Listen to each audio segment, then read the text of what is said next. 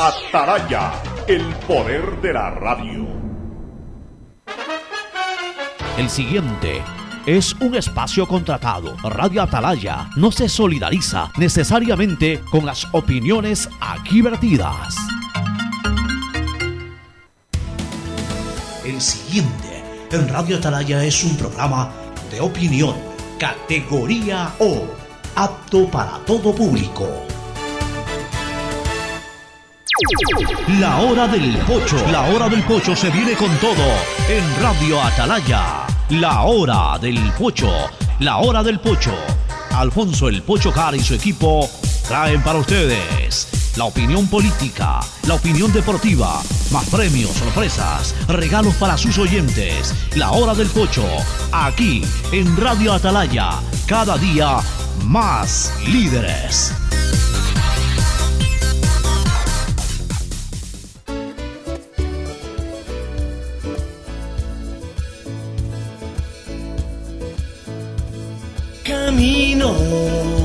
Sobre tu piel morena y siento tu latido. Y miro todo lo bueno que los dos hemos vivido. Te digo, solo hay razones para estar agradecido. Es lo que somos y lo que siempre hemos sido. Amigos, porque ganamos cuando hemos perdido. Somos lo mismo, porque peleamos contra el mismo enemigo. Yo sigo hasta el final y tú siempre estás conmigo. Hemos caído. pero no nos 680, 680, sistema de emisoras Atalaya. En su año 76, Atalaya nunca falla y marca la raya del bienestar, del progreso y la libertad de Guayaquil, Ecuador y el mundo. Por eso es una potencia en radio, cada día más líder y un hombre que ha hecho historia, pero que todos los días hace presente y proyecta futuro en el dial de los ecuatorianos. Este es miércoles 13, miércoles 13, día, día que siempre causa algún tipo de suspenso, este día 13. Hoy es miércoles 13 de mayo del año 2020, sigue siendo un día emergente, un día de cuarentena, teóricamente, ya hace rato que pasamos eh, los 40 días, ya estamos muy cerca, muy cerca, cuatro días de los 60 días. Eh, el 16 de marzo se declaró la cuarentena en Ecuador, estamos apenas a tres días, eh, ya a, a- a ocho semanas, ya estamos más, nueve semanas, y a 50 y estamos exactamente en 56 o en 57 días de aislamiento, ya en una parte de la provincia se está pensando pasar a luz amarilla, ya vamos a dar detalles al respecto. La cuarentena ya de manera total en Guayaquil hace rato dejó de serlo, o el aislamiento, si queremos usar un término más preciso. Hay ya mucho movimiento en la ciudad, no autorizado en un alto porcentaje. Todo eso lo estaremos comentando con nuestros contertulios del día de hoy, Fernando Edmundo Flores Marín Ferploma y, a- y Gustavo González Cabal, el cabalmente peligroso. El saludo de Fernando Edmundo Flores Marín Ferploma, que va a saludar al país, pero eh, me había olvidado, Fernando, me había olvidado, tú eres un hombre también de fútbol, tú eres un hombre que, que toda la vida has estado pendiente de- del balompié, de tu equipo favorito que es el Emelec, pero eso no te quita criterio para hablar de fútbol en general. A propósito del COVID y de muchas vidas que se han perdido, eh, incluso vinculadas al deporte, el fin de semana conocimos el lamentable fallecimiento de Pedro Perico León, ese fabuloso jugador peruano que jugó en Barcelona el año 72 y parte del año 71, el 72 e inicios del 73, eh, que no murió por COVID, y esto es importante señalarlo. Perico León ya tenía un problema muy avanzado de Alzheimer, pero sobre todo, más que de Alzheimer, tenía eh, un problema eh, de, eh, de sordera, y obviamente pues eh, eh, eso hizo pues, que, que- que el hombre se aísle mucho, se aísle mucho, como cualquier persona que tiene un problema de sordera avanzada. Yo tuve la oportunidad el año pasado de contactar a la esposa para justamente el tema del libro de los clásicos del astillero. Ellos estaban viviendo en Nueva Jersey, pero me da la impresión que en los dos últimos meses se trasladaron a Perú y a Perico lo coge la muerte en Perú. Y entre las cosas que yo eh, conversé con la esposa, a su vez, ella le preguntaba cosas a Perico León para, de alguna manera se, entendían, obviamente, pues de alguna manera ella se hacía entender, eh, más allá de la sordera de Perico. Eh, Perico León le comentó y esto yo lo pude transcribir en el libro, algunos detalles interesantes, aparte del famoso gol de chilena que hizo en un clásico del astillero, que fue el primer partido que vi en mi vida. La primera vez que me llevaron al estadio fue para ese clásico del astillero y pude ver ese hermoso gol de chilena de Perico León. Perico León también le comentaba a la mujer que él recordaba mucho de Guayaquil la famosa tribuna de los niños. Él decía que se emocionaba mucho cuando salía a la cancha y veía esa tribuna de los niños llena de muchachitos, y a él le decían, pues, lo que ocurría en esa época, que esa tribuna de los niños estaba destinada precisamente a pequeños eh, adolescentes o a, personas de la niñez que en ese momento no tenían muchas eh, posibilidades económicas y la entrada era gratuita. Aunque más allá de aquello, en esa tribuna de los niños se metía todo el mundo. Niños con posibilidades y niños sin posibilidades. La gente que quería ir a ver el fútbol y, no quería pagar por la entrada, a veces buscaba cómo entrar en la tribuna de los niños.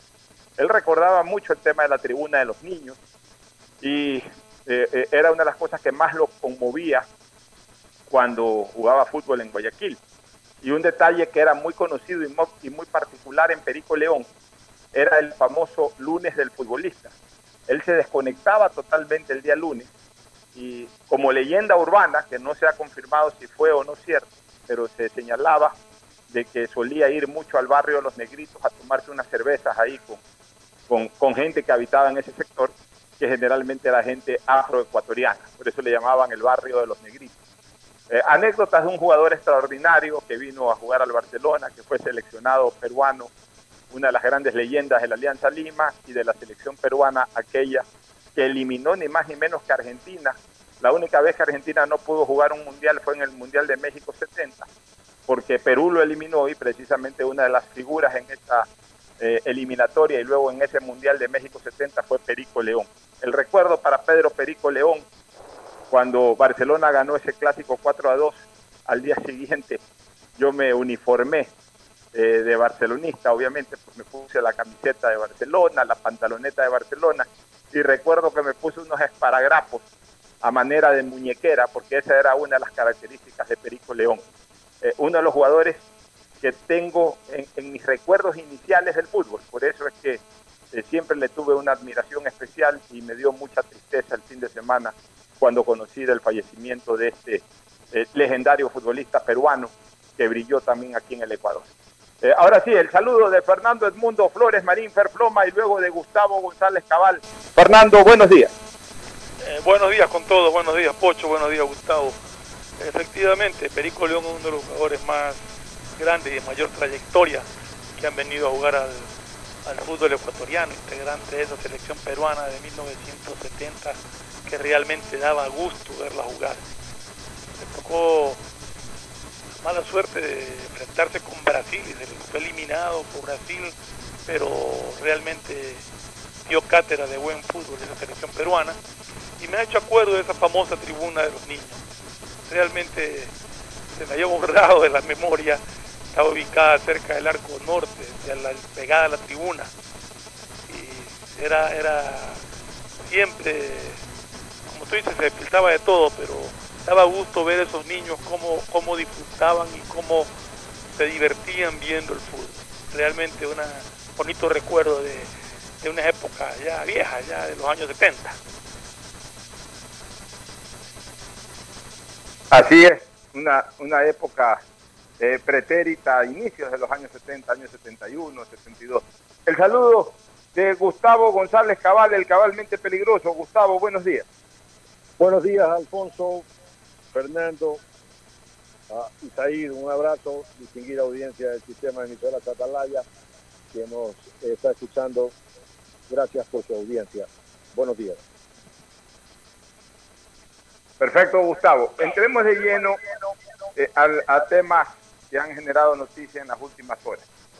Hay uno que a mí me llama mucho la atención, la declaración del señor embajador de los Estados Unidos la mañana de ayer, cuando daba una rueda de prensa junto al vicepresidente Otto Sonejot, y en donde formalizaba y al mismo tiempo anunciaba la entrega de, me parece que 8 millones de dólares como aporte de la USAID al Estado ecuatoriano para el tema de lucha contra la pandemia. Primero, muchas gracias, porque realmente es un aporte importante, 8 o 9 millones de dólares se puede hacer mucho. La gente, cuando habla hoy de los millones de dólares vinculados con el Estado, ya, ya, ya no le da el real valor eh, a los montos. Ya hoy se piensa que 8 millones de dólares, 7 millones de dólares son 7 dólares o son 8 dólares. No, siguen siendo millones de dólares. Y se puede hacer mucho con 8 millones de dólares si es que esos 8 millones de dólares se los administra bien. Ahora, si esos 8 millones de dólares se reducen a 4 eh, en, en acciones efectivas y se roban otros 4 millones, obviamente 4 millones es menos que 8. Si a esos 8 millones le dan un uso efectivo de 3 millones y se roban 5, por supuesto cada día se hará menos con, ese monto en relación a lo que debería de hacerse. Pero si a esos 8 millones de dólares se los utiliza como debe de utilizárselos para comprar las cosas que se tienen que comprar al precio que se debe de comprar, con la transparencia y con la información que se deben de hacer, 8 millones, 8 millones de dólares sirve de mucho para el Ecuador o para cualquier lado del mundo, porque 8 millones siempre serán 8 millones de dólares. Así que le agradecemos como ecuatorianos a los Estados Unidos de Norteamérica por este aporte valiosísimo que nos está dando desde lo económico. Pero sí me dejan dudas las declaraciones del señor embajador, de haber eh, afirmado el día de ayer que si Ecuador no pagaba los 340 millones de dólares eh, comprendidos entre capital e intereses por los bonos de la deuda externa, no hubiese recibido o no estuviera recibiendo todos esos aportes multilaterales generados por el Banco Mundial y por el Fondo Monetario Internacional. Y ahí sí me quedan serias dudas de esa declaración del embajador. Y me suena un poco a déjame salvarte la campana me, deja, me suena un poco a actuar como cortinero, es decir, déjame cerrarte la cortina para que eh, no te sigan vulnerando por ese lado, déjame darte la mano, compadre. Y el apoyo ayer de los Estados Unidos fue por el efectivo que aportó, más no por la declaración que dio el embajador, porque no es tan cierto, con el respeto que se merece el gobierno de los Estados Unidos, país al que yo realmente quiero mucho, siempre pondero, mis oyentes saben que es así.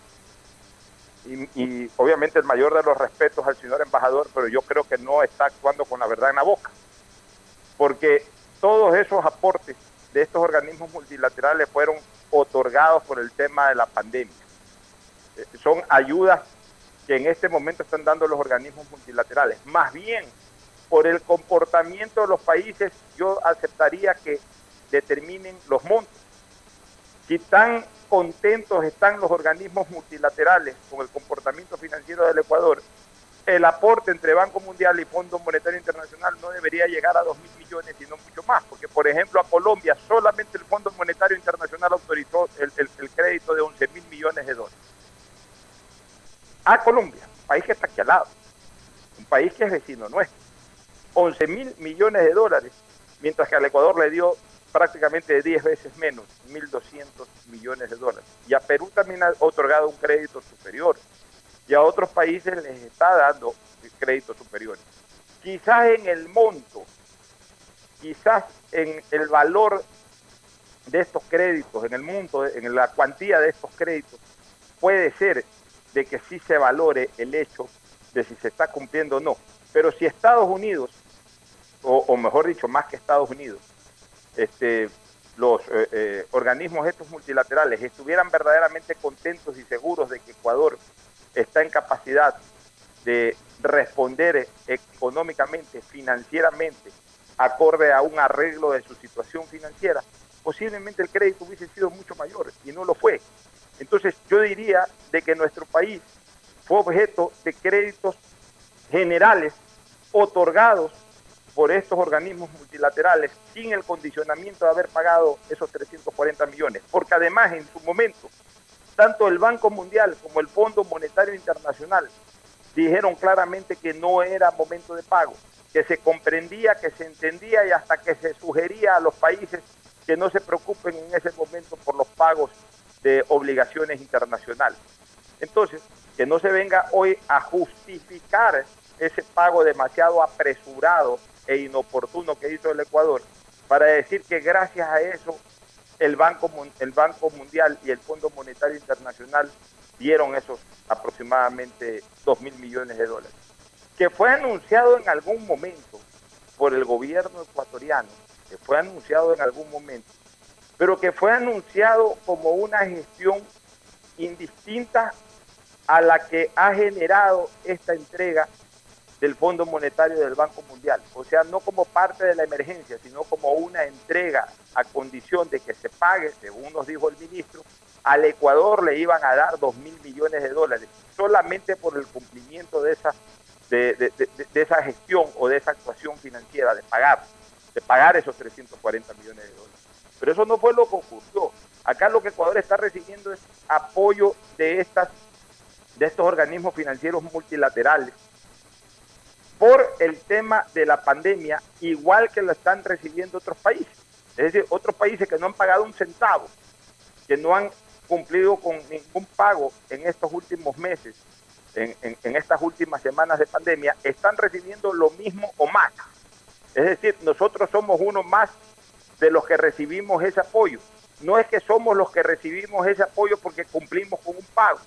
Entonces, yo sí quiero que, esto se aclare y, me gustaría escuchar los comentarios de Fernando y de, y de Gustavo, porque me da la impresión de que ayer la declaración del señor embajador de los Estados Unidos fue una declaración demasiado política, una declaración de compadre para respaldar de alguna manera la acción del gobierno ecuatoriano, más no realmente sujetándose a la realidad de los hechos, Fernando. Mira, Pocho, la declaración del embajador, o sea, todos sabemos exactamente que entre el gobierno ecuatoriano y el gobierno norteamericano existe una buena relación. Es una buena relación desde hace algún tiempo ya, tiempo atrás. Y estas declaraciones son más bien como un soporte, como un apoyo, como generarle algo de estabilidad a un gobierno al que lo ven tan valiente por todo lo que ha pasado en estos días. Entonces yo creo que por ese lado van estas declaraciones del embajador de Estados Unidos. No tienen nada que ver con, con el pago en sí. El pago que hizo el ministro de Finanzas o que hizo el gobierno era un pago supuestamente para recibir dos mil millones de dólares de créditos no relacionados con los, con los organismos multilaterales, multinacionales el Banco Mundial y todos aquellos organismos que de una, de una forma u otra nos están dando dinero, nos dan dinero como, como apoyo en la lucha contra el COVID. A nosotros se nos engañó, a nosotros se nos mintió. Y hace mal el embajador de Estados Unidos en que por tratar de respaldar a un gobierno también cae en ese juego de la mentira. Eh, los montos ya entran en otro análisis, Pocho, porque depende mucho de la capacidad de pago. Ahí entran análisis financieros que determinan a este país le puedo dar tanto, a este le puedo dar tanto, a este le puedo dar tanto. No quiero entrar en, el juzgamiento de los montos en sí. Pero los préstamos que han dado estos organismos es para combatir el COVID. No tienen nada que ver con el desembolso o no que hizo el Ecuador. Así no hubiera pagado, igual este dinero llegaba. A nosotros se nos vendió la idea de que llegaban dos mil dólares adicionales a esto. Al menos fue como se captó. Y no llegó nada. Y dijo que eran inmediatos y no han llegado todavía nada. O sea, realmente creo que en ese sentido el gobierno y el ministro de Finanzas en especial nos engañaron, nos mintieron y bueno, tenemos los problemas que tenemos y vamos a ver cómo salimos adelante. Totalmente de acuerdo con tu criterio, Fernando. Lo que sí estoy de acuerdo fue lo que ayer dijo el vicepresidente de la República, Gustavo, que no hay que confundir eh, soberbia con soberanía y que hoy ha habido un cambio de posición política del gobierno ecuatoriano en relación a lo que hubo en el pasado. Una de las cosas destacables de este gobierno, porque este gobierno ha tenido cosas fatales realmente, el manejo de la economía ha sido recontra fatal. Pero una de las cosas que sí le ponderamos al gobierno ecuatoriano es una, un mejor manejo de la política internacional a partir de que se fue la señora María Fernanda Espinosa. Eh, la decisión de sacarlo a Sánchez de la Embajada de Inglaterra fue un acierto. Y también la decisión de acercarnos a países con los que nos habíamos distanciado por esta confusión de soberbia con soberanía eh, aplicada por el expresidente Correa. Y uno de esos países es Estados Unidos. Eh, eh, obviamente, pues acuerdos que tienen que cristalizarse un poco más de manera efectiva. Yo, yo sí quisiera realmente observar que ese acercamiento con los Estados Unidos se termine consagrando con un tratado de libre comercio y antes, y antes que ya efectivizarse el tratado de libre comercio, que quede absolutamente cristalizado un acuerdo de, de facilidades arancelarias que le permita al Estado ecuatoriano no estar sufriendo cada vez que acabe un año para la renovación de las mismas. O sea, todo eso yo quiero verlo como, como, como verdaderas pruebas de amor de esta relación entre Estados Unidos y Ecuador. Pero por lo pronto, por lo menos, hay estos pequeños detalles, estos pequeños gestos, pequeños entre comillas, como este aporte de 8 millones de dólares que ha dado el gobierno norteamericano al ecuatoriano para la lucha contra el COVID. A buena hora, bien recibidos y agradecidos. Pero de ahí a que el embajador de los Estados Unidos quiera mezclar un poco más esto, ahondar un poco más en la confusión de que gracias al pago de los 340 millones de dólares que hizo a mi manera de ver equivocadamente el gobierno ecuatoriano, es que se están recibiendo este tipo de ayudas multilaterales, entonces ahí sí pues yo tengo que decir, pare un ratito señor gobernador, el señor eh, eh, embajador, la cosa no es así como usted la está diciendo. ¿Tu criterio, Gustavo? Sí, Alfonso, voy a hacer un comentario de un comentario, no, no he escuchado las declaraciones ni del embajador ni del vicepresidente. Empecemos por lo segundo. Yo creo que es una tontería decir que Correa mantuvo los acercamientos internacionales que mantuvo por soberbia. Fue nota una ignorancia paladina. Correa tuvo los acercamientos políticos internacionales que tuvo porque era prácticamente la misma franquicia del socialismo del siglo XXI. Y en ese tenor ellos iban claramente a acercarse a China, a Cuba, al ALBA y desarrollar toda esa estructura internacional ideológica. No lo hicieron por soberbios. A veces yo no entiendo, y, y, créeme que mi lógica, mi cabeza no me da para entender, seré tan pendejo, a veces me digo, para no entender qué cosa es lo que quiere decir la gente. ¿Tú crees que Correa hizo lo que hizo por soberbio? ¿Tú crees que si alguien reclama una intervención política de un embajador extranjero, lo hace por soberbio? Tú lo estás haciendo en estos momentos, ¿lo haces por soberbio? No, lo haces simplemente porque eres miembro de un Estado organizado, que tenemos la no intervención de nadie en los asuntos de cada Estado. No cabría, por ejemplo, que el embajador de Ecuador haga declaraciones en contra o a favor del presidente de los Estados Unidos en, Estados Unidos. Y entonces eso es un acto soberbio de que el Departamento de Estado mañana le diga al embajador ecuatoriano, usted no se meta en nuestros asuntos. Entonces realmente yo no entiendo. Veo por allí declaraciones de todo tipo. Y ya vamos a hablar de eso.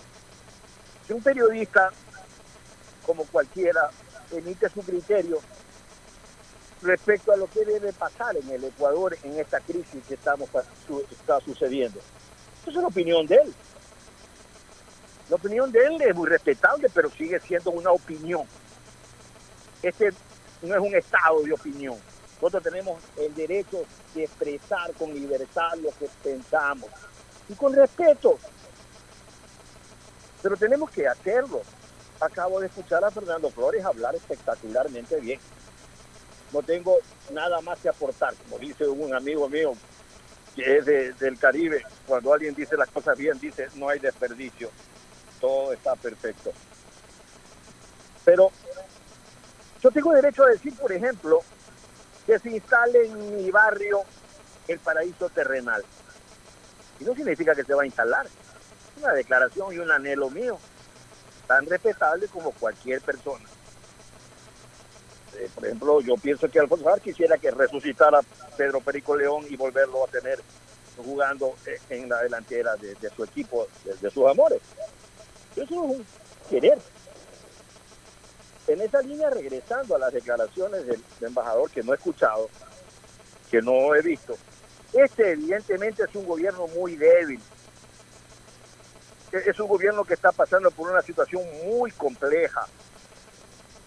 Este es un gobierno que no alcanza a talar el árbol frondoso de corrupción que sembró Rafael Correa Delgado.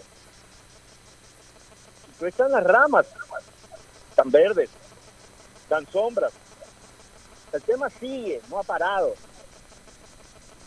O sea, son los correístas de ayer, los muchachos de Ruptura 25, que se acercaron babosos y trémulos a pedirle a Correa que los emplee y Correa los empleó. Después pues ya no los necesitó y le dijo chao como, como quien lanza un guante desechable. Y ahora están pues mandando el país, porque son ellos, Alfonso. ¿ah? Aquí no hay que decir las cosas por otro lado. Es la señora Romo, es el señor Roldán y todo ese grupo que está al mando del país. Hay que, es hora de irse señalando responsabilidades de lo que ha pasado y de lo que pasará. Y ellos son, no son otros. Otros quieren tener otros intereses y pensar que con haber obtenido el primer nombramiento público con 60 legisladores, está listo para alcanzar una serie de, la gente- de- de ambiciones. La gente tiene derecho a ambicionar lo que quiera. Pero eso ya lo vamos a tratar más adelante. Adelante, Alfonso. Mira, pero ya que se trató el tema, sí, ayer hubo una declaración de un apreciado amigo y reconocido periodista ecuatoriano, Carlos Vera, en donde le pedía al presidente de la República que dé un paso al costado para permitir que asuma el poder el vicepresidente de la República. Sobre eso yo tengo un par de comentarios que quiero dar y quisiera escuchar también obviamente el de Fernando y el de Gustavo. En primer lugar, por ahí este, leía en, en respuestas que le daban al Twitter de Carlos Vera y, y algunos comentarios que hacía la gente de que ahí hay instigación o ahí hay sedición o cosas por el estilo. Nada de eso es cierto. Creo que Vera está en su legítimo derecho de dar su opinión. Es un libre pensador. Es una persona que ha hecho opinión política toda su vida y está en su absoluto libre derecho de opinar no está pidiendo eh, levantamiento popular, no está pidiendo golpe de Estado, no está pidiendo que se saque al presidente, en donde ahí sí podría configurarse cualquiera de estas cosas eh, con los que ayer se lo estaba acusando por parte de gente que estaba en desacuerdo con su criterio.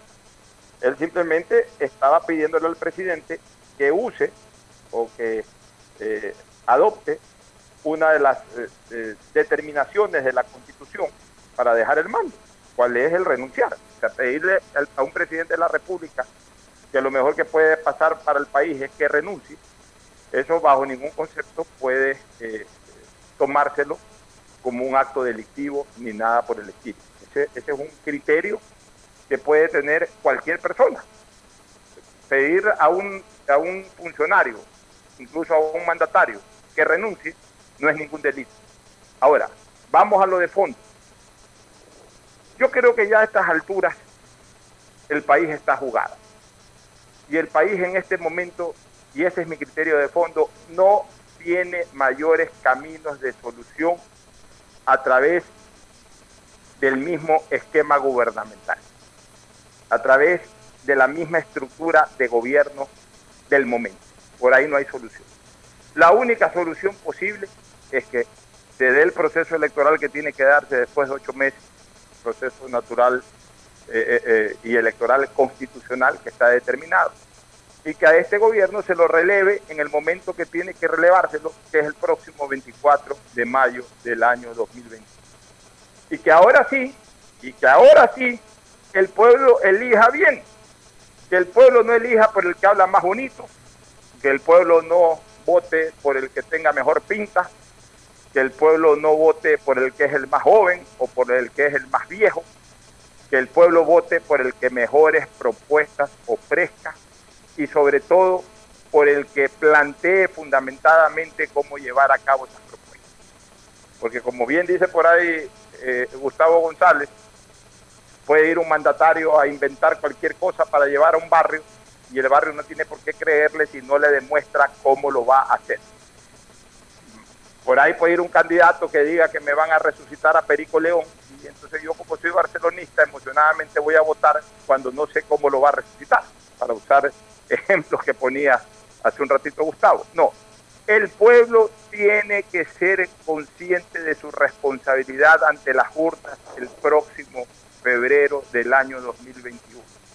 El pueblo tiene que tener ya identificados sus problemas es que si después de una pandemia y de 5.000 muertes en el Ecuador, o 6.000 o 10.000, ya ni siquiera el número lo sabemos, no terminamos de comprender cuáles son nuestros verdaderos problemas sociales, entonces ahí sí tengo que decir que estamos jodidos, que es requiem para un país esto. Si ya su pueblo no sabe cuáles son sus principales problemas, requiem para un país. Nosotros tenemos que entender que tenemos una estructura sanitaria totalmente colapsada, inexistente, que es una debacle en toda la extensión de la palabra. Nosotros como pueblo debemos de saber de que tenemos que votar por aquellos candidatos o por aquel candidato que verdaderamente nos haga planteamientos fundamentados de cómo reestructurar todas nuestras bases sanitarias y educativas. El pueblo debe de saber que uno de los principales problemas que en este momento tenemos son la drogadicción y la inseguridad y tenemos que darle el voto al candidato que verdaderamente ofrezca un real combate contra la delincuencia y contra la drogadicción. Si el pueblo va a votar por el que viste mejor ropa, por el que tiene mejor pinta, por el que habla más bonito, por el que es joven o por el que es viejo, entonces estamos jodidos y seguiremos jodidos. Si el pueblo va a votar por las formas y no va a votar por el fondo o por los fondos que nos eh, transmitan verdaderamente los candidatos por los fondos de nuestros problemas, entonces estamos ya no al borde del abismo, sino en el barranco propiamente dicho. Bajo ese concepto, y para retomar el tema que estamos desarrollando sobre las declaraciones de ese importante periodista que ayer la generó en redes sociales, aquí lo que cabe es esperar nadie nos va a solucionar. De esta estructura gubernamental, bajo este esquema gubernamental y en el tiempo corto que falta para que se acabe este gobierno, nadie nos va a resolver los problemas. Los problemas ya están. Lo único que les pido a los actuales miembros del gobierno ecuatoriano es que no agraven los problemas. No los solucionen, porque es muy difícil que los solucionen. Es imposible que los solucionen. Han demostrado que no tienen la capacidad para solucionar los problemas del pueblo ecuatoriano no los agraven más. Y una de las maneras de agravarlos es no solamente impulsando, sino trabajando para que se apruebe esa ley y luego ejecutando esa ley. Los problemas del pueblo ecuatoriano se van a agravar más. Ese es el problema. Pero más problema es que se quede quien se quede, eso va a seguir, porque ya va en el ADN de la estructura de este gobierno. Ya ese es un problema de carácter estructural genético ideológicamente genético de este gobierno. No lo va a solucionar nadie, salvo cuando se lo cambie, pero cuando se lo cambie constitucionalmente, como debe de cambiárselo, a través de un proceso electoral natural que tiene que desarrollarse el próximo año y a través del relevo constitucional que tiene que darse el próximo 24 de mayo del año 2021. Entonces, bajo ese criterio, yo considero, es mi opinión personal, que no cabe lo que propuso este importante periodista, más allá de que respeto su criterio, Fernando. Eh, Pocho, eh, en las declaraciones de, Carlos Vera, a quien aprecio y estimo mucho, no estoy de acuerdo con sus declaraciones, pero eh, veo que en sus declaraciones es ya un grito de desesperanza ante un gobierno que se vive equivocando permanentemente y que no da señales de querer corregir los errores. Sigue cometiendo los mismos errores. Sigue rodeándose de la misma gente que trabajó con un gobierno al que él critica. Gente que está enquistada ya más de 10 años, 13 años ya en las esferas gubernamentales sin haber aportado pues prácticamente nada positivo a un país que cada vez está peor. No veo en, en las declaraciones de Carlos Vera ningún llamamiento a un motín ni nada. Es simple y llanamente pedirle al presidente de la República directamente y con frontalidad que dé un paso al costado. Está previsto en la Constitución la renuncia del presidente en todo su derecho, como cualquier ciudadano tiene la obligación y el derecho de, si no está de acuerdo con algo, decirlo. Carlos Vera le ha dicho al presidente que dé un paso al costado, porque se nota que no puede controlar la situación, se nota que sigue empecinado en cometer los mismos errores, de rodearse de la misma gente que siempre se ha equivocado, está rodeado de, está cercado por, por, por, por la corrupción, por donde mires hay corrupción y no hay cómo combatirla porque está la gente corrupta ahí. Entonces, eso es lo que yo veo en el llamamiento de, de Carlos Vera. Concuerdo, para mí no es el momento de que el presidente del paso al costado. El presidente Lenín Moreno tiene que terminar su periodo. Ya lo que falta, el país va a sobrevivir de una u otra manera. Y, lo más claro es lo que tú también, lo que tú dijiste y lo que yo comparto. Esto está en manos del pueblo el pueblo tiene que aprender a escuchar, tiene que aprender a entender, a leer qué es lo que un candidato le ofrece. Pueblo tiene que escuchar mucho, analizar mucho, no dejarse llevar por ofertas y por baratillos que no, que no te llevan a nada. Ofrecer es facilito y después mira quién te cumpla. Entonces, que haya planes serios, planes concretos de cómo vamos a sacar al Ecuador de esta crisis en la que está sumido. Tenemos primero que limpiar al, la corrupción del país, que ya es una tarea muy, muy dura. Y tenemos también después que ver cómo se reactiva el Ecuador. Y ahí es donde yo quiero escuchar a los candidatos que nos van a proponer. Y ahí es donde yo quiero ver que el pueblo escuche atentamente y no se deje llevar el voto por oferta, ni por odio, ni por rencilla, ni por esto, ni por el otro, sino por lo que realmente cree que es lo mejor, por lo que realmente el candidato le ofrece y lo convence de que esas propuestas, bien planteadas, bien detalladas, son las que nos pueden ayudar a salir adelante. Y lo que yo creo, Gustavo, en razón de lo que está diciendo Fernando Flores, que comparto plenamente, el pueblo tiene que escuchar, pero también ya es momento de que comiencen a definirse las candidaturas para poderlos escuchar con el suficiente tiempo. No digo hoy, no digo mañana ni la próxima semana en que todavía estamos con este tema de pandemia, pero sí ya en el mes de junio. El pueblo ecuatoriano ya merece saber quiénes quieren ser candidatos y quiénes van a ser candidatos. Quienes quieren ser candidatos, aquellos que tienen organizaciones políticas y que definitivamente están en la posición de ser candidatos a la presidencia de la República que digan voy a ser candidato. Y, y quienes pueden ser candidatos, aquellos que no tienen organizaciones políticas, de una vez por todas que definan si van a ir por alguna organización o no van a ir y no vendan humo. Pongo casos concretos, por ejemplo, Andrés Páez quiere ser candidato, pero no tiene organización política. Una vez que se defina si va a tener una organización política o no va a tener una organización política para efecto de comenzarlo a escuchar como candidato, o simplemente saber de que no va a participar en la contienda. El propio vicepresidente de la República, el propio vicepresidente de la República, queremos saber si va a ser candidato o no va a ser candidato de una vez para verlo como candidato o, o seguir viéndolo como vicepresidente de la República.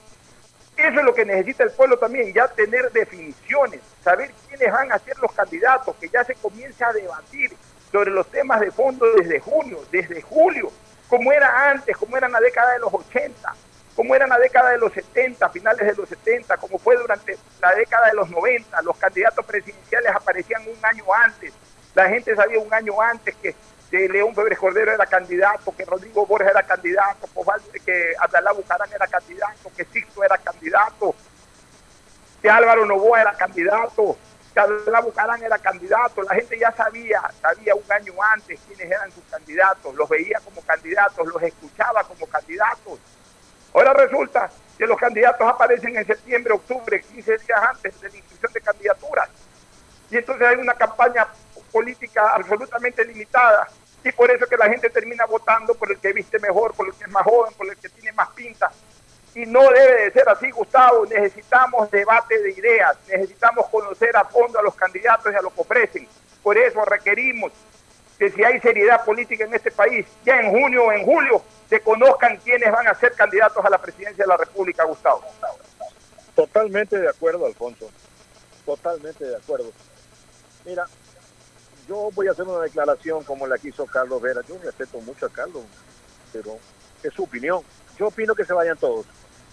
Yo opino que renuncie el presidente, el vicepresidente y que el Congreso elija a un ecuatoriano no correísta, no contaminado por estos 13 años de gobierno, para que conduzcan el último tramo de un año el país.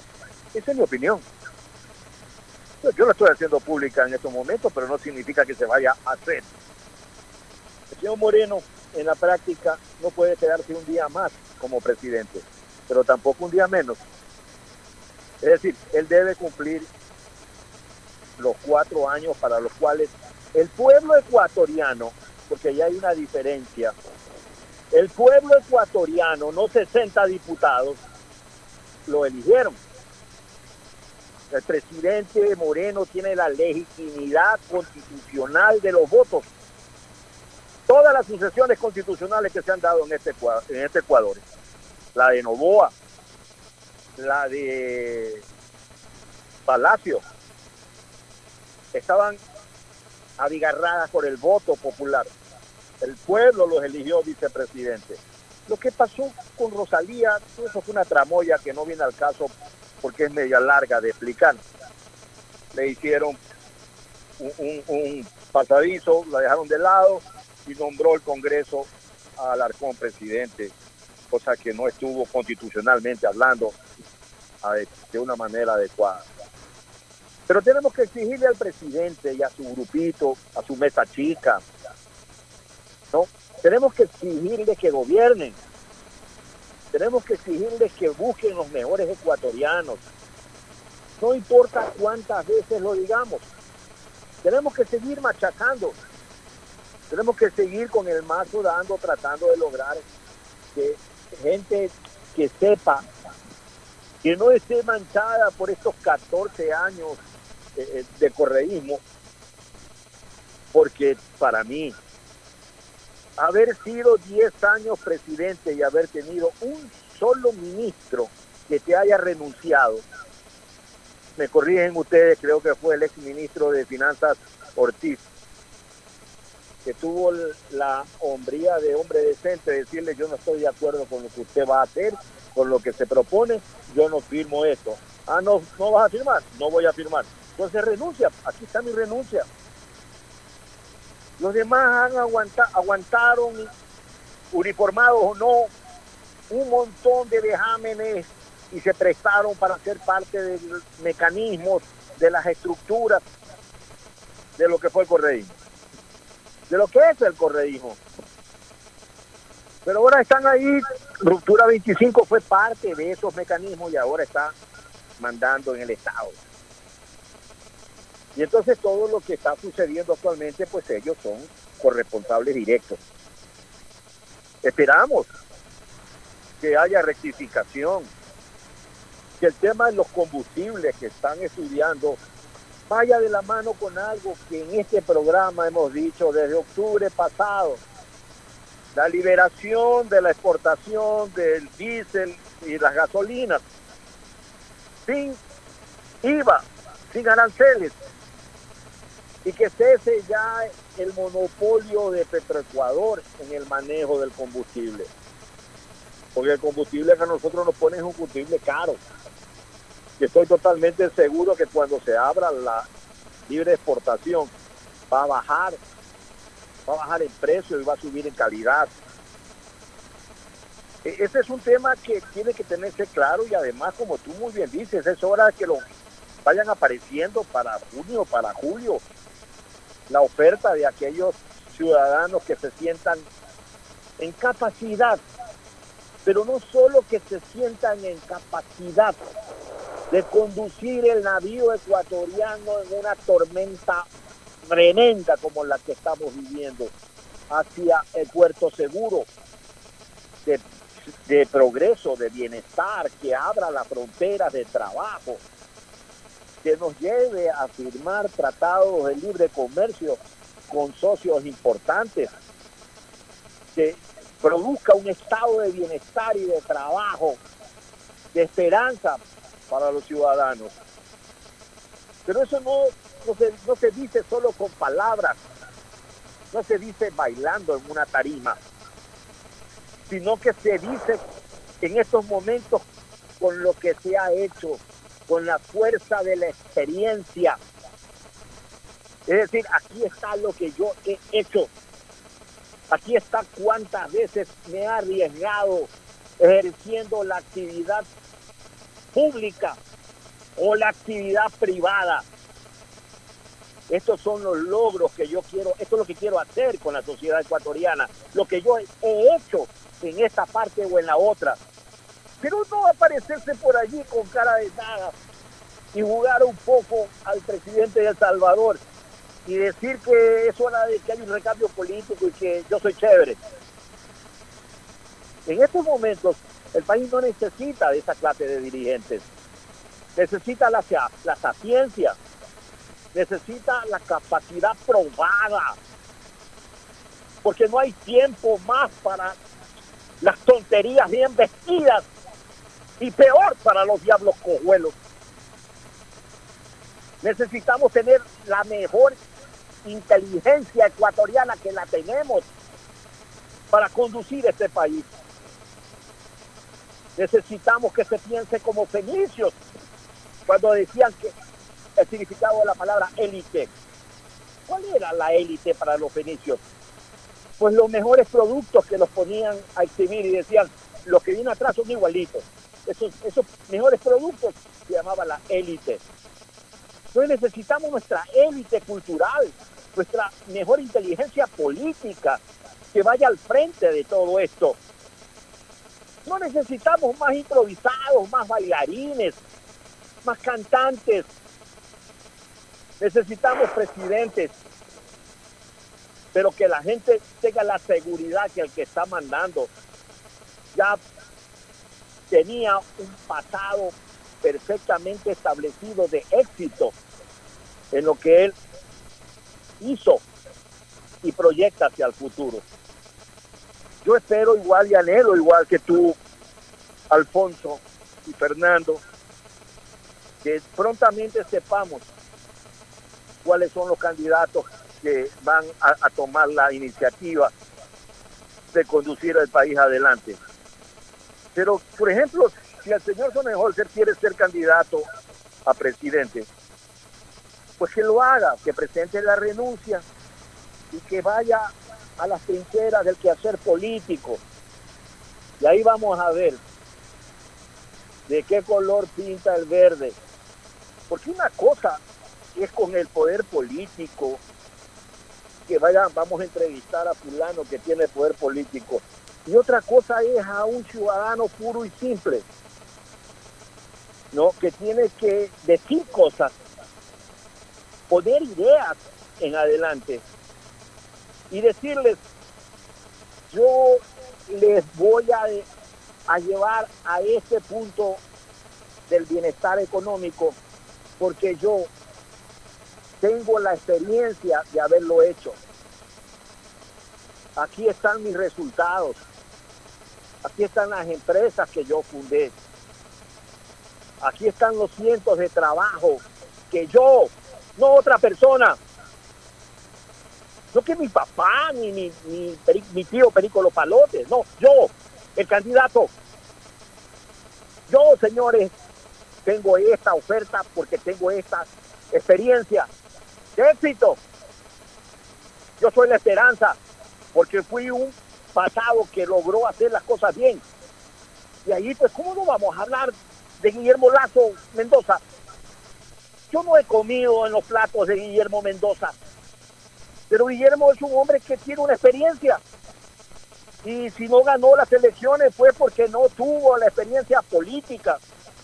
Porque sigue cayendo en lo que cae el presidente, un circulito cerrado de empleados de él que le dicen las cosas que quiere escuchar.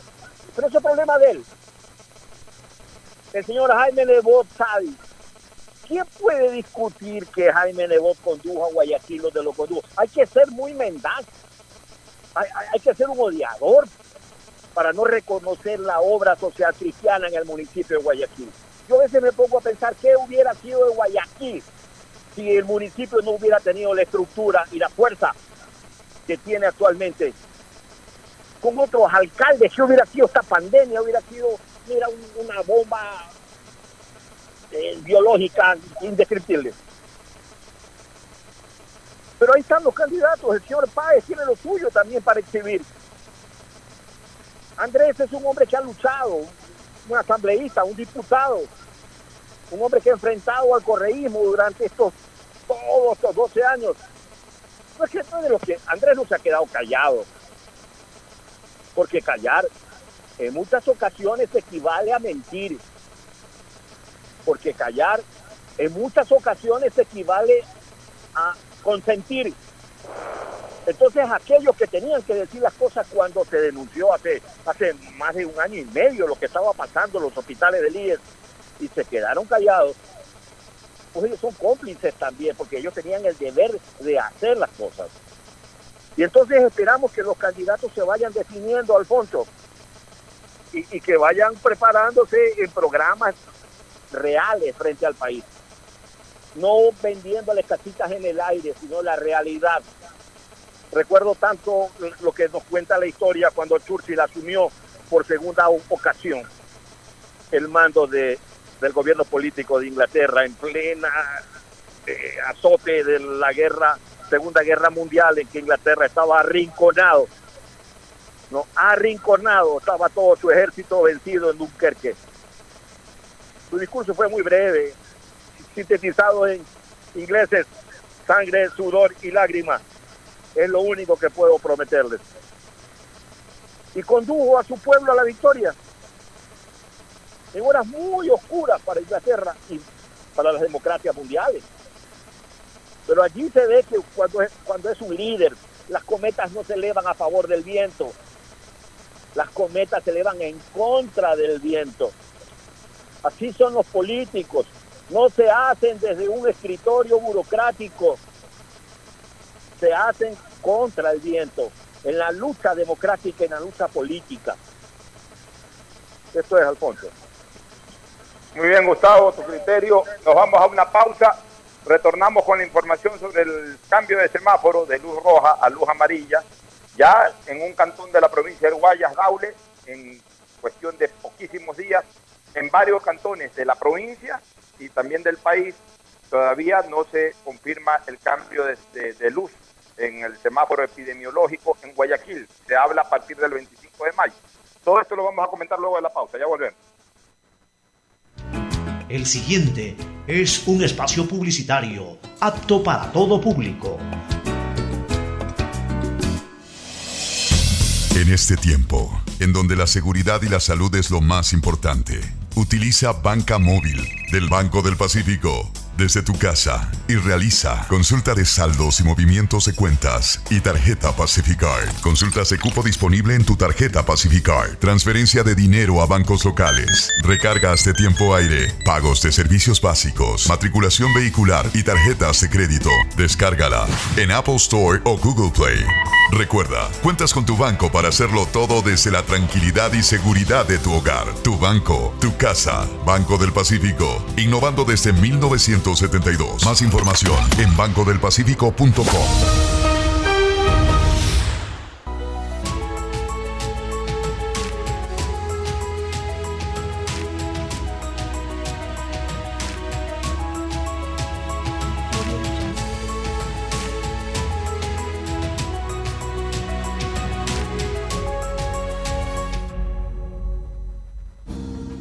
Gracias a tu aporte a la seguridad social, el BIES tiene opciones para reactivarte. Estás a un solo clic o llamada para tu préstamo quirografario emergente. Soluciones de pago hipotecarios en mora. Extender el tiempo de pago de tu crédito. Tu capacidad de endeudamiento ampliada y mucho más. Conoce todas las acciones del BIES en www.bies.fin.es o contacta a 1-800-BIES-7. El BIES está más cerca de ti, más cerca de todos. Aportamos al futuro. Somos ecuatorianos trabajando para la sociedad. Somos compatriotas comprometidos con cada uno de ustedes, solidarios, sin distinciones somos mestizos, indígenas, afros, cholos, chagras, montubios. Somos alasacas, cañaris, huancabilcas, araguros, minchaleños, quichuas, sáchilas, shuars. Somos monos, manabas, chullitas, lojanos, morlacos, guaitambos, ibarreños, guarandeños, sarumeños, amazónicos. Somos todos ellos. Somos ecuatorianos acercando aguambras, taitas, guaguas, pelados, ñaños, panas, amarres, brothers, yuntas. Somos como tú, camellando desde donde nos toca para salir adelante, luchando contra viento y marea, contra lo cierto e incierto, contra la adversidad, contra el miedo. Somos ecuatorianos conectando ecuatorianos. Somos Ecuador, carajo. CNT trabajando para que te quedes en casa. El gobierno de todos y la Corporación Financiera Nacional continúan trabajando por el desarrollo de nuestro país. Si ya tienes un crédito con la CFN, puedes diferir tus pagos con una ampliación de plazo y en el caso pymes, podrán extender este diferimiento hasta el mes de agosto. Solicita un diferimiento extraordinario de obligaciones crediticias. Ingresa a www.cfn.fin.es y juntos preservemos esa productividad que no se detiene. CFN, el desarrollo es ahora. El gobierno de todos. Gracias a tu aporte a la seguridad social, el BIES tiene opciones para reactivarte. Estás a un solo clic o llamada para tu préstamo quirografario emergente. Soluciones de pago hipotecarios en mora. Extender el tiempo de pago de tu crédito. Tu capacidad de endeudamiento ampliada y mucho más. Conoce todas las acciones del BIES en www.bies.fin.es o contacta a 1-800-BIES-7. El BIES está más cerca de ti, más cerca de todos. Aportamos al futuro. Detrás de cada profesional hay una gran historia. Aprende, experimenta y crea la tuya. Estudia a distancia en la Universidad Católica Santiago de Guayaquil. Contamos con las carreras de marketing, administración de empresa, emprendimiento e innovación social, turismo, contabilidad y auditoría Trabajo Social y Derecho. Extendemos el periodo de inscripción hasta el 15 de mayo. Sistema de Educación a Distancia de la Universidad Católica Santiago de Guayaquil. Formando líderes siempre. Hola, soy Verónica. Sufro de desconfianza digital. Me da pánico poner mis datos en aplicaciones, páginas web no sé qué hacer. Si eres de los que no confía en métodos de pago modernos, tranquilo. En CNT te ayudamos a superarlo. Registra tu tarjeta de crédito o cuenta bancaria llamando al 1-800-100-100 o al asterisco 611. O usa el botón de pagos web, pagarmisfacturas.cnt.gov.es y paga automáticamente tus servicios CNT mes a mes. Confía en nosotros. CNT. Conectémonos más.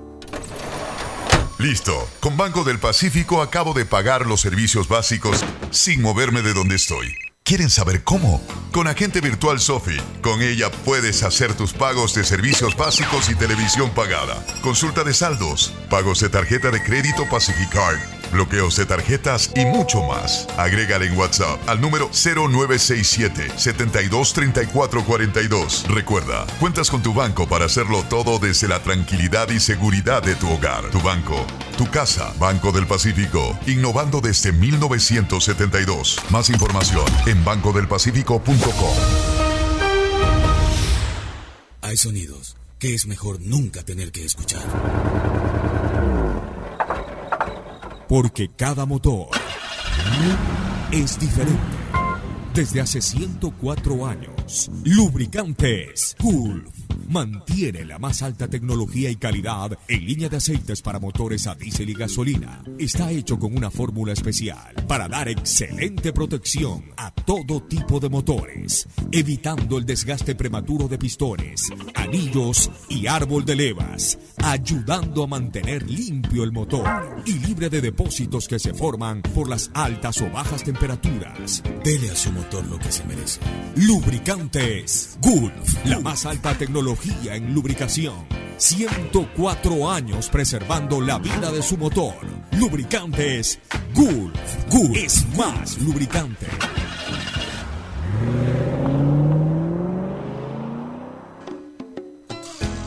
Fin del espacio publicitario. Usted está escuchando un programa de opinión Categoría O, apto El gobierno de todos y la Corporación Financiera Nacional continúan trabajando por el desarrollo de nuestro país. Si ya tienes un crédito con la CFN, puedes diferir tus pagos con una ampliación de plazo y en el caso pymes, podrán extender este diferimiento hasta el mes de agosto. Solicita un diferimiento extraordinario de obligaciones crediticias. Ingresa a www.cfn.fin.es y juntos preservemos esa productividad que no se detiene. CFN, el desarrollo es ahora. El gobierno de todos. Atención, atención, hasta el 15 de mayo, hasta el 15 de mayo se ha ampliado el periodo de inscripción para que puedas estudiar a distancia en la Universidad Católica Santiago de Guayaquil. Aprovecha urgentemente esta posibilidad al extenderse tu plazo si quieres estudiar turismo, contabilidad, auditoría, trabajo social, marketing, administración de empresa, emprendimiento e innovación social y por supuesto derecho. Tienes hasta este viernes 15 de mayo para poder inscribirte. Hazlo urgentemente y conviértete en un líder profesional. Quédate en casa y no te preocupes por los trámites que debas hacer. Usa los canales digitales del Banco del Pacífico y consulta saldos, movimientos, realiza transferencias e inversiones desde la comodidad de tu hogar. Utiliza tu agente virtual Sofi, banca virtual intermático, banca móvil y onboard BDP, Banco del Pacífico, para realizar tus trámites en un solo clic. Banco del Pacífico, innovando desde 1972. ¿Más gigas o más velocidad? Con Claro no tienes que elegir, porque con la red más rápida tienes los dos. Navega con el doble de gigas, no uno, sino dos gigas. Llamadas ilimitadas a cinco números Claro, WhatsApp y Facebook Messenger gratis. Todo en tu paquete prepago de 5 dólares. Cómpralo en tu punto Claro favorito. Con Claro todo se conecta. Reactívate con tu comunidad, cumple con tus obligaciones en el pago de tus créditos hipotecarios. El BIES te respalda y tiene soluciones de pago para ti, plazo de hasta 30 años. Aplica el interés original del crédito, es decir, el mismo interés con el que te prestaron. Contacta al BIES, ponte al día y fortalece el sistema de seguridad social. Reactívate, aportamos al futuro. Si sufres de desconfianza digital en CNT, te ayudamos a superarlo. Registra tu tarjeta de crédito o cuenta bancaria llamando al 1-800-100-100, así de fácil. 1-800-100-100 o al asterisco 611 o usa el botón de pagos en pagamisfacturas.cnt.gov.es. CNT, conectémonos más. Aceites y lubricantes Gulf, el aceite de más alta tecnología en el mercado. Acaricia el motor de tu vehículo para que funcione como un verdadero Fórmula 1 con aceites y lubricantes Gulf. Bueno, retornamos y de a poco también estamos comenzando a planificar eh, nuestras actividades a futuro. Eh, posiblemente o este viernes 15 o el lunes 18 ya voy a ser presencial, es decir, haré el programa desde la cabina, solo yo desde la cabina. Obviamente, pues Fernando, Gustavo se mantendrán aislados en cuarentena, también Alcides. Eh, espero ya para el primero de junio, para el primero de junio, reabrir el segmento deportivo. Creo que ya en junio es necesario también conocer eh, detalles deportivos. Eh, por lo menos Mauricio o Agustín, uno de los dos que haga presencia.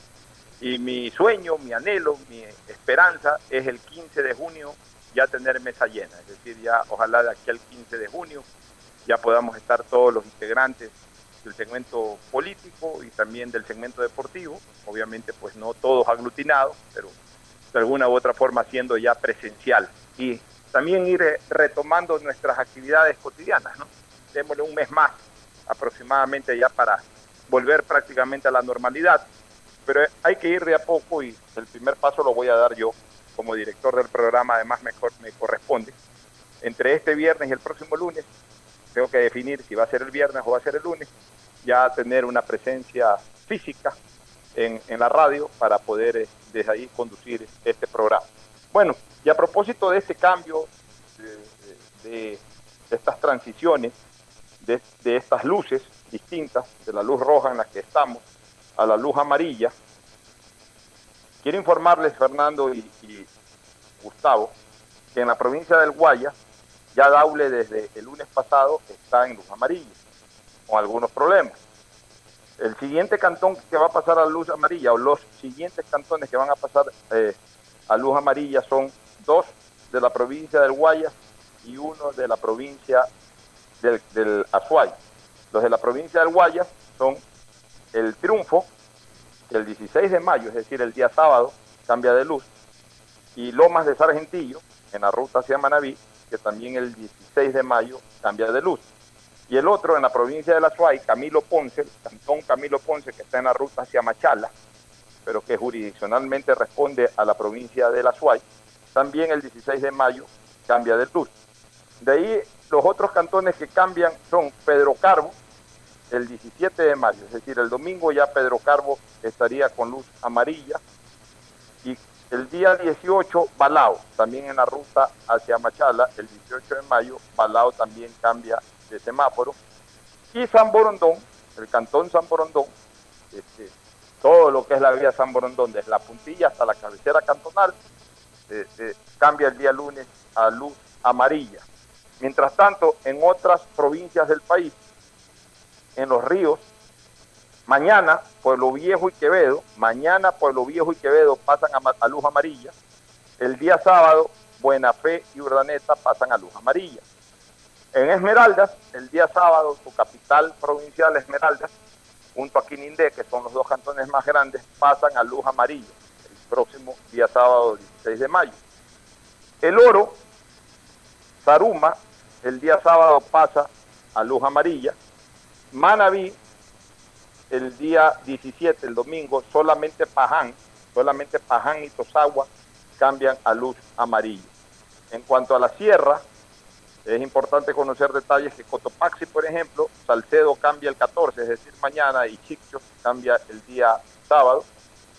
En Azuay, esto es importante, Cuenca, el día sábado pasa a luz amarilla Cuenca, el 16 de mayo.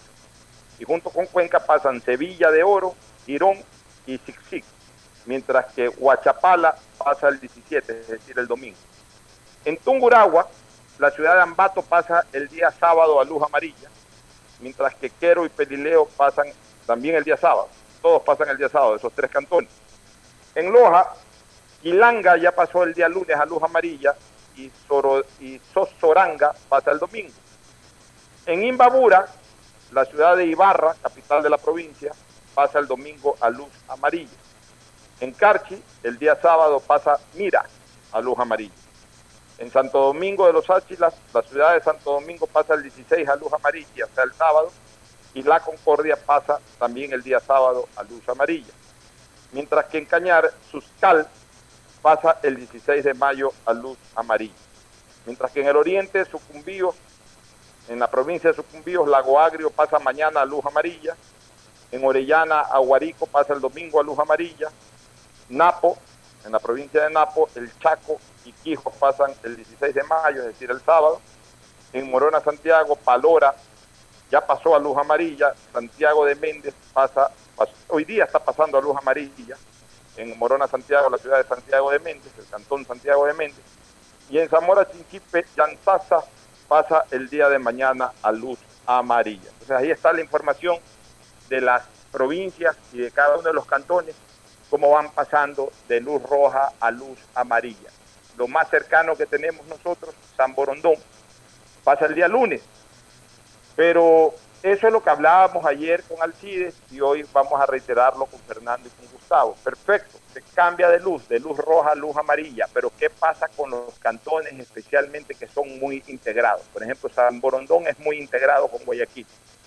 San Borondón pasa a luz amarilla, va a tener menos restricciones que Guayaquil, pero está demasiado interconectado con Guayaquil, es decir, la luz amarilla servirá para movilizarse dentro del mismo cantón, dígase de una manera más práctica para dar vueltas para lo necesario además, porque eso sería lo indicado, alrededor de la vía de San Borondón. Pero tiene que aclararse bien cuáles son los verdaderos límites y restricciones durante la luz amarilla. Si durante la luz amarilla se va a permitir la reincorporación laboral, abrir en una mayor proporción las áreas laborales, las áreas de la economía nacional, tiene que revisarse el tema de la restricción vehicular. No cabe que se abran locales, no cabe que se extienda un poco más ya la posibilidad de ejercer el trabajo, pero siga restringido el tema vehicular a uno o dos días y hasta las dos de la tarde. Eso no sirve. O sea, tenemos que ser prácticos. Yo creo que, que hay que hacer estas reflexiones de carácter práctico. Si se va a ampliar nuevamente o, se va a permitir una mayor participación de la ciudadanía en los quehaceres laborales de los diferentes cantones que reciben el, el, cambio de luz roja a luz amarilla, hay que permitir también que haya una mayor movilización vehicular. Porque de qué sirve lo uno si no se aplica lo otro, Fernando, ya lo hemos comentado, pero tenemos que insistirlo porque vemos que no hay una reacción ni tampoco hay una explicación al respecto. Mira, Pocho, lo que pasa es que eh, estamos hablando de cantones que el 16, el 17, el 18, en el caso de San Borondón, eh, justamente, que pasamos, digo pasamos porque yo estoy en San Borondón, a semáforo amarillo. Guayaquil se mantiene con semáforo rojo hasta el 24.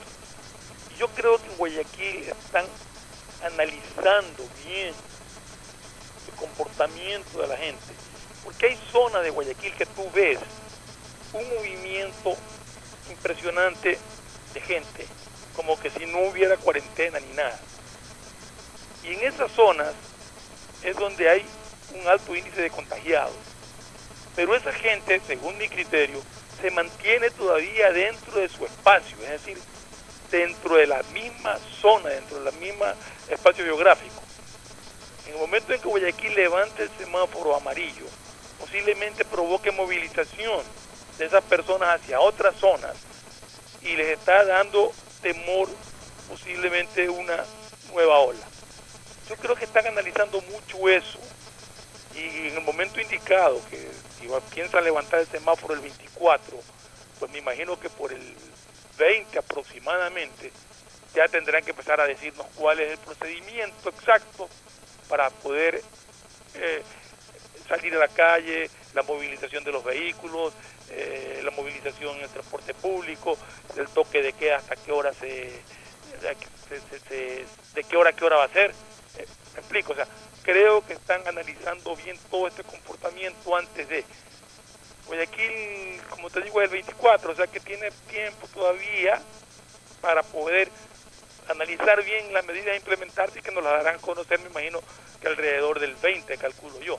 Ya San Borondón ya lo tiene porque ya prácticamente el próximo lunes que, que entre en esto, así como, mira, mira eh, lo de Daule que cambió los dígitos los carros que se podían movilizar, pero siendo esto prácticamente es un gran Guayaquil, como hay un gran Buenos Aires, San Borondón, esta zona de Daule que está acá, y todo lo que era Puntito, es como que si fuera un gran Guayaquil. Sin embargo, si tú pasabas de San Borondón o de Guayaquil con el carro de la, con la placa de tu carro utilizada para circular, ibas para, para la zona donde está ya tenías problemas.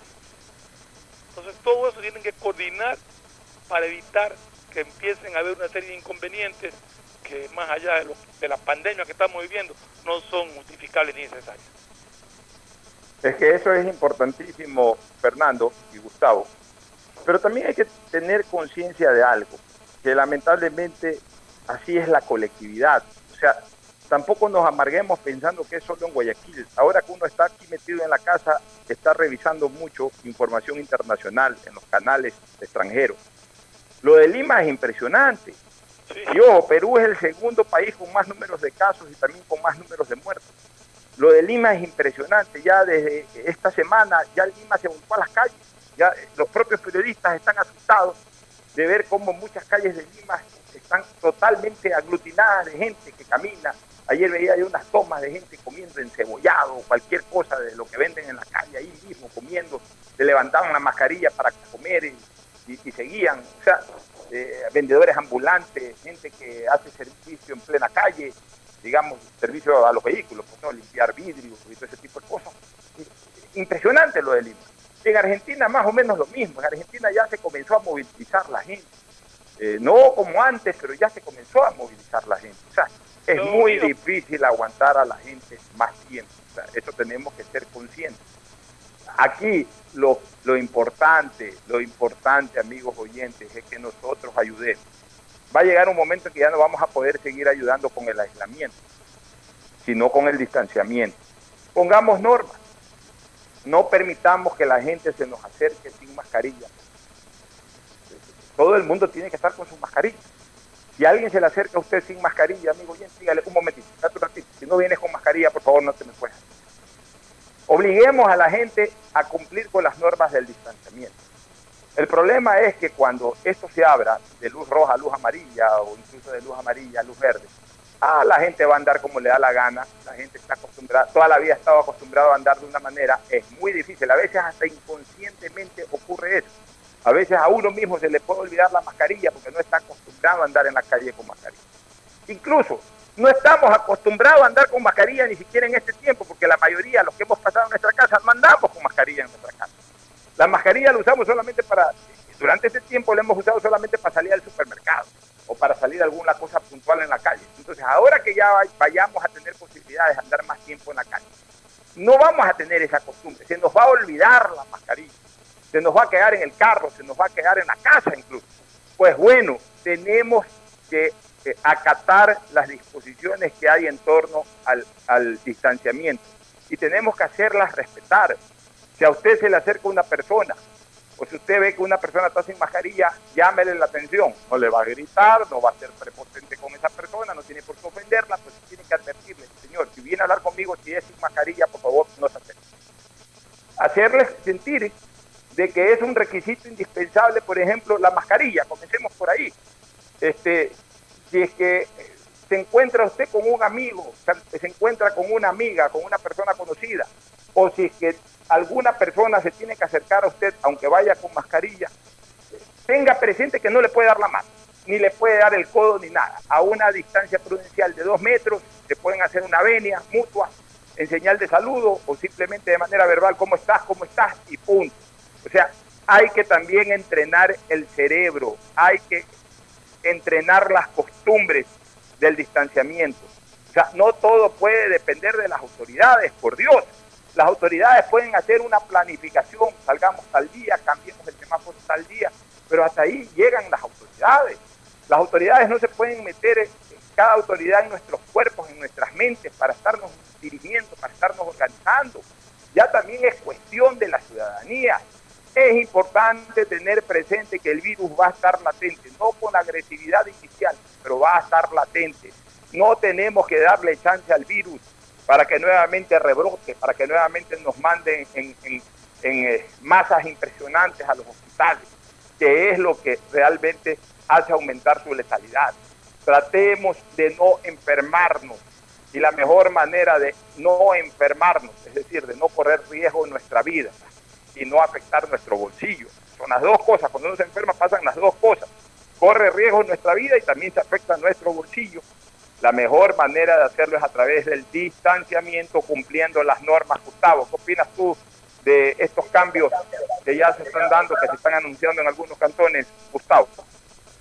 Sí, totalmente. La realidad pues está imponiéndose y como tú dices muy bien, Alfonso, tenemos que ir a tener muy claras las normas de la nueva normalidad. Y esas normas tienen que estar por encima de lo que digan las autoridades, porque es una cuestión de supervivencia de cada uno. Entonces hay que mantener en la cabeza algo que nosotros no teníamos. Ponernos la mascarilla, no saludar a las personas, sino como tú muy bien has sugerido, mantener la distancia, eh, tener una buena limpieza dentro de casa, poner pues un poco de cloro en la entrada, una jerga ¿no? Eh, eh, mojada con cloro, que la gente se limpie los pies antes de entrar, lavarse las manos siempre, eh, tener una buena alimentación, algo de ejercicio. Tenemos que saber algo que tú muy bien has señalado. El virus está aquí y llegó para quedarse. no hay una vacuna todavía, ojalá que la haya, pero mientras tanto tenemos que establecer esta nueva normalidad. No podemos encerrarnos porque ya simplemente no se puede. Lo que está pasando en Lima está pasando en todas las ciudades. Brasil es otro problema. Las ciudades grandes de Brasil, como Sao Paulo, están ya entrando a este tipo de normalidad que ha superado la- las normas. La gente ha salido a las calles. Ya no puedes aguantar. Los vendedores ambulantes no pueden aguantar. No alcanzan los esfuerzos logísticos de los gobiernos para ayudarle a las familias menos favorecidas. Entonces la gente va a salir a las calles. Está saliendo. En el oeste de Guayaquil está pasando esto. En el sur lo mismo. De tal manera que ahora solo queda mantenernos así, el distanciamiento social y como tú dices, ayudarle mucho a la gente.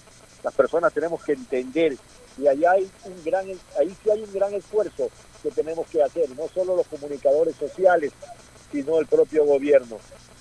El tema del distanciamiento social y hacerle entender a la gente cuán necesario es. Allá hay un tema que tenemos que trabajar todos, pero tenemos que trabajarlo no porque lo diga el gobierno, sino porque es una cuestión de supervivencia. Eh, yo pues soy una persona de 62 años, ah, tengo un- algunos problemas de salud, entonces tengo que cuidarme en demasía. Pero yo siempre me he cuidado así. O sea, yo, por ejemplo, voy al banco y nunca he tolerado que nadie se quede, sino a un metro mío, me decían, pues viejo neurótico, qué carajo. Yo, ustedes me conocen, siempre he tenido, cuando estamos en cabina, me han visto como fumigo los lugares donde me voy a sentar y todo eso. Pero bueno, eso para mí es, es normal y hay que seguirlo haciendo, porque ahora tenemos el coronavirus eh, aquí, no hay vuelta que darle. Eso es, Alfonso. Sí, así es. Y vuelvo a repetir, tenemos que comenzar a entrenar nuestras costumbres. Nosotros no estamos acostumbrados a vivir ni en aislamiento ni en distanciamiento. Más o menos lo hemos hecho bien en aislamiento, porque yo tampoco quiero caer en la injusticia de decir de que la ciudad y el país no se aisló. El hecho de que hayan existido porcentajes de población en las calles no quiere decir que fue ni la totalidad ni la mayoría de la población. La mayoría de la población se aisló. Y ahora hay que entrenar lo otro, el distanciamiento. Tenemos que entrenar nuestras costumbres. Tenemos que saber que la mascarilla pasa a ser casi como el celular, en el sentido de que cuando uno sale de la casa, no sale si no tiene el celular en la mano. Pues no salga si no tienes la mascarilla en la boca. Ya eso tiene que, estar en, en- en nuestro cerebro. Ya, ya tenemos que ir entrenando con eso. Me preocupa, me preocupa, Fernando y Gustavo, antes de irnos a la pausa, me preocupa que la mayoría de gente no está entrenada, porque la mayoría de gente, vuelvo a repetir, cumplió el aislamiento y en la casa la gente no usa mascarilla, es obvio, no podemos obligarle a la gente que use mascarilla en su casa. Pero ahora que esa gente que pasó la mayor parte en su casa y que obviamente para, para temas puntuales se usó la mascarilla cuando salió, ahora que va a salir todos los días, cuando ya cambien de luz, van a salir a sus trabajos, tienen que mentalmente trabajar en ese sentido, entrenarse mentalmente. Eso, eh, el saludo, hacerlo a distancia, sin, tomar contacto, todo eso, eh, eh, obviamente, pues tiene que ser entrenado. Y, a, ver, el entrenamiento no es un entrenamiento físico, es un entrenamiento mental. Tenemos que tener eso en la cabeza, estar constantemente repitiéndonos mentalmente.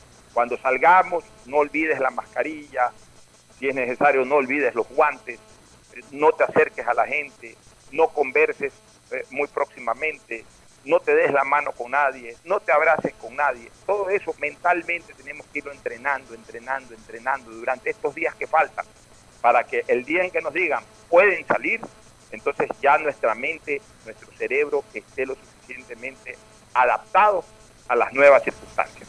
Nos vamos a la pausa y retornamos con el contador mundial y últimos comentarios respecto al COVID y otros detalles de interés. Ya volvemos.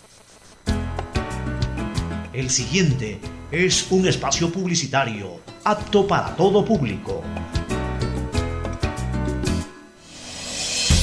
En este tiempo, en donde la seguridad y la salud es lo más importante, utiliza Banca Móvil del Banco del Pacífico. Desde tu casa y realiza consulta de saldos y movimientos de cuentas y tarjeta Pacificard. Consultas de cupo disponible en tu tarjeta Pacificard. Transferencia de dinero a bancos locales. Recargas de tiempo aire. Pagos de servicios básicos. Matriculación vehicular y tarjetas de crédito. Descárgala en Apple Store o Google Play. Recuerda, cuentas con tu banco para hacerlo todo desde la tranquilidad y seguridad de tu hogar, tu banco, tu casa. Banco del Pacífico, innovando desde 1972. Más información en bancodelpacifico.com.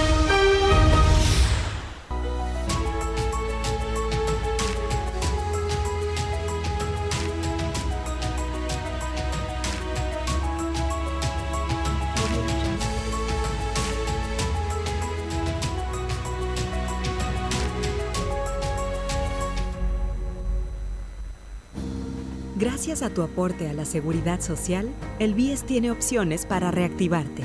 Estás a un solo clic o llamada para tu préstamo quirografario emergente. Soluciones de pago hipotecarios en mora. Extender el tiempo de pago de tu crédito. Tu capacidad de endeudamiento ampliada y mucho más. Conoce todas las acciones del BIES en www.bies.fin.es o contacta a 1-800-BIES-7. El BIES está más cerca de ti más cerca de todos. Aportamos al futuro.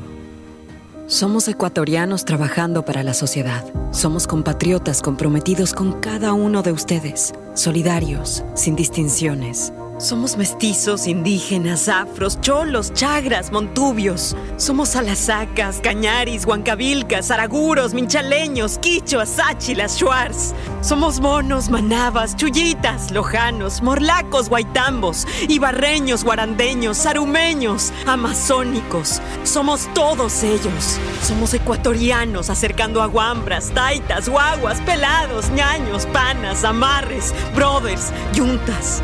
Somos como tú, camellando desde donde nos toca para salir adelante, luchando contra viento y marea, contra lo cierto e incierto, contra la adversidad, contra el miedo.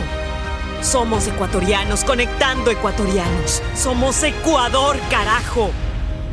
CNT trabajando para que te quedes en casa. El gobierno de todos y la Corporación Financiera Nacional continúan trabajando por el desarrollo de nuestro país. Si ya tienes un crédito con la CFN, puedes diferir tus pagos con una ampliación de plazo y en el caso pymes, podrán extender este diferimiento hasta el mes de agosto. Solicita un diferimiento extraordinario de obligaciones crediticias. Ingresa a www.cfn.fin.es y juntos preservemos esa productividad que no se detiene. CFN, el desarrollo es ahora. El gobierno de todos. Gracias a tu aporte a la seguridad social, el BIES tiene opciones para reactivarte. Estás a un solo clic o llamada para tu préstamo quirografario emergente. Soluciones de pago hipotecarios en mora. Extender el tiempo de pago de tu crédito. Tu capacidad de endeudamiento ampliada y mucho más. Conoce todas las acciones del BIES en www.bies.fin.es o contacta a 1-800-BIES-7. El BIES está más cerca de ti, más cerca de todos. Aportamos al futuro. Si quieres estudiar, tener flexibilidad horaria y escoger tu futuro, en la Universidad Católica Santiago de Guayaquil trabajamos por el progreso en la educación, ofreciendo cada día la mejor calidad. Estamos a un clic de distancia. Contamos con las carreras de marketing, administración de empresa, emprendimiento e innovación social, turismo, contabilidad y auditoría, trabajo social y derecho. Extendemos el periodo de inscripción hasta el 15 de mayo. Sistema de Educación a Distancia de la Universidad Católica Santiago de Guayaquil, formando líderes siempre. Hola, soy Verónica. Sufro de desconfianza digital. Me da pánico poner mis datos en aplicaciones, páginas web. No sé qué hacer. Si eres de los que no confía en métodos de pago modernos, tranquilo. En CNT te ayudamos a superarlo. Registra tu tarjeta de crédito o cuenta bancaria llamando al 1-800-100-100 o al asterisco 611 o usa el botón de pagos web pagarmisfacturas.cnt.gov.es y paga automáticamente tus servicios CNT mes a mes. Confía en nosotros. CNT. Conectémonos más. Listo. Con Banco del Pacífico acabo de pagar los servicios básicos sin moverme de donde estoy. ¿Quieren saber cómo? Con Agente Virtual Sofi. Con ella puedes hacer tus pagos de servicios básicos y televisión pagada. Consulta de saldos, pagos de tarjeta de crédito Pacific Card, bloqueos de tarjetas y mucho más. Agrégale en WhatsApp al número 0967 723442. Recuerda, cuentas con tu banco para hacerlo todo desde la tranquilidad y seguridad de tu hogar. Tu banco, tu casa, Banco del Pacífico, innovando desde 1972. Más información en bancodelpacifico.com. Hay sonidos que es mejor nunca tener que escuchar. Porque cada motor es diferente. Desde hace 104 años, Lubricantes Gulf mantiene la más alta tecnología y calidad en línea de aceites para motores a diésel y gasolina. Está hecho con una fórmula especial para dar excelente protección a todo tipo de motores, evitando el desgaste prematuro de pistones, anillos y árbol de levas, ayudando a mantener limpio el motor y libre de depósitos que se forman por las altas o bajas temperaturas. Dele a su motor lo que se merece. Lubricantes Gulf, la más alta tecnología en lubricación. 104 años preservando la vida de su motor. Lubricantes Gulf. Gulf es más lubricante.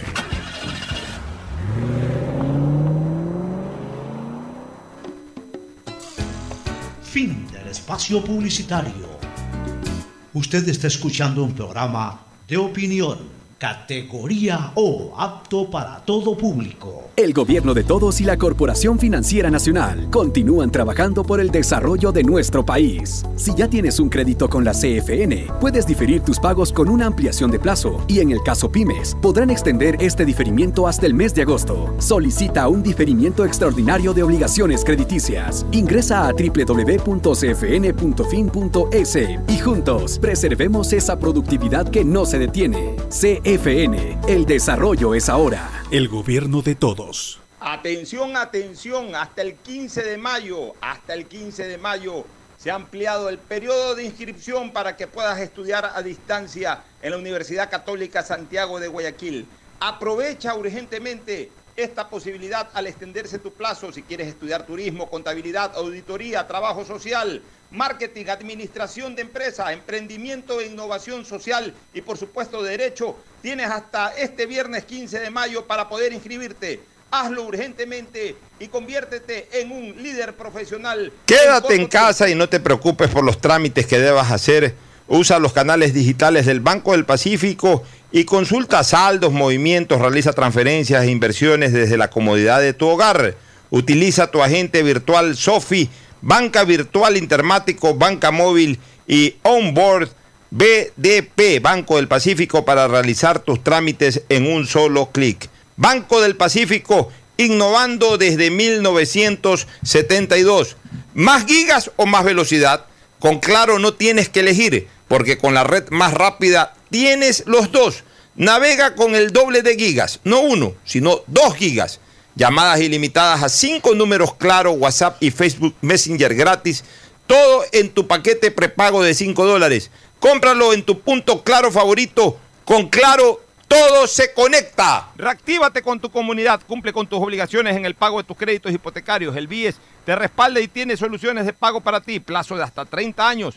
Aplica el interés original del crédito, es decir, el mismo interés con el que te prestaron. Contacta al BIES, ponte al día y fortalece el sistema de seguridad social. Reactívate, aportamos al futuro. Si sufres de desconfianza digital en CNT, te ayudamos a superarlo. Registra tu tarjeta de crédito o cuenta bancaria llamando al 1-800-100-100, así de fácil, 1-800-100-100 o al asterisco 611 o usa el botón de pagos en pagamisfacturas.cnt.gov.es. CNT, conectémonos más. Aceites y lubricantes Gulf.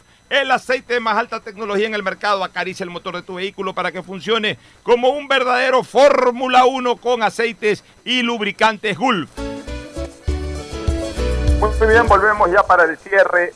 Hasta el momento, en el mundo entero, desde el primer caso del coronavirus hasta el día de hoy, hay 4.393.193 casos, 295.450 fallecidos, lamentablemente. O sea, nos acercamos a los 300.000 muertos.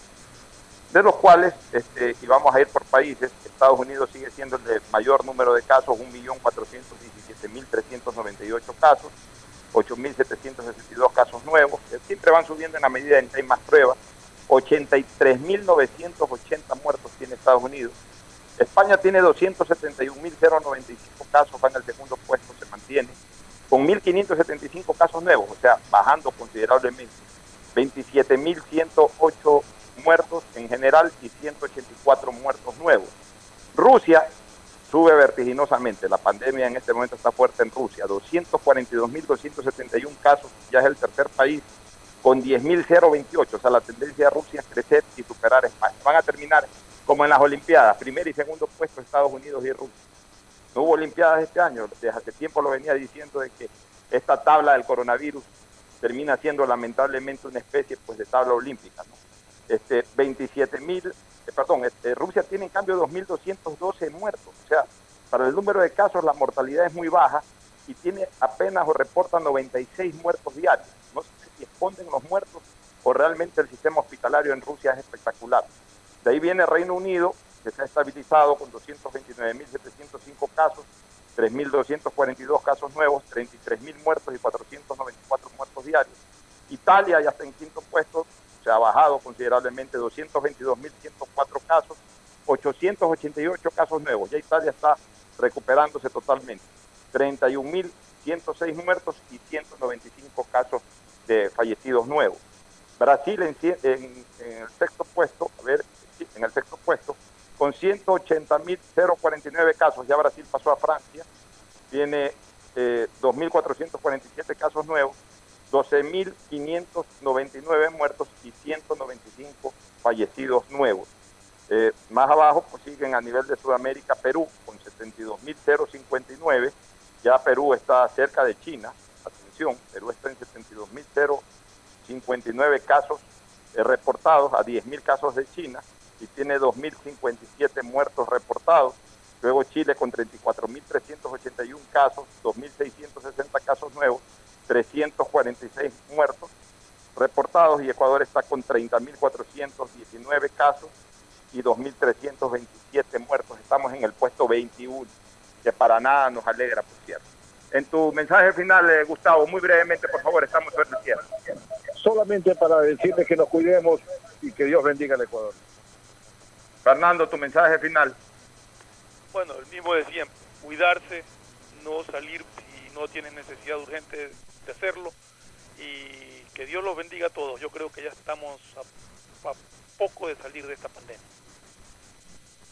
Muy bien, igual como siempre les digo, es preferible estar una semanita más en casa que una eternidad encerrado en una tumba. Un abrazo, buenas tardes. Este fue un espacio contratado. Radio Atalaya no se solidariza necesariamente con las opiniones aquí vertidas.